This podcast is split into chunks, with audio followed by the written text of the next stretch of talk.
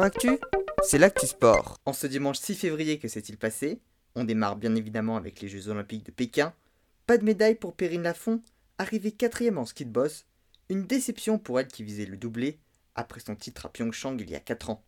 La descente masculine a elle été annulée à cause des conditions météorologiques et reportée à demain matin à 5h, heure française.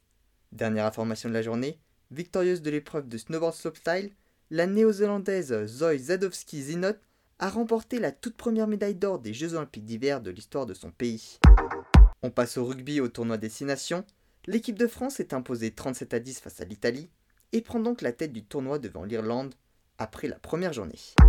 Toujours en rugby, la suite de la 17e journée de top 14, Toulon s'enfonce en bas du classement, battu 10 à 22 par Castres. Le RCT est 13e et les Castrés, eux, sont 4e.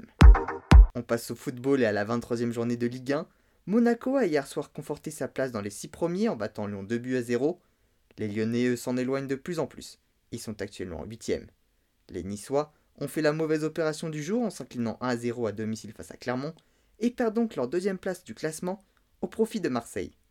En revanche, pour Lorient, leur victoire 2 à 0 face à Lens leur permet de sortir de la zone de relégation.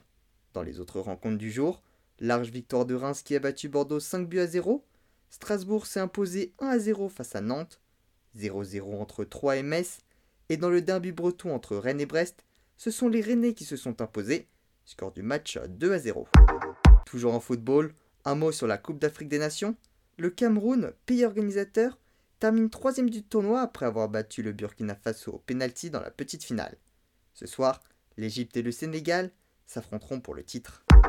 En cyclisme, dernière étoile de l'étoile de Bessègue avec un contre-la-montre, c'est le double champion du monde italien de la discipline Filippo Ganna de la team Ineos Grenadier qui s'est imposé. Arrivé troisième, Benjamin Thomas remporte le général.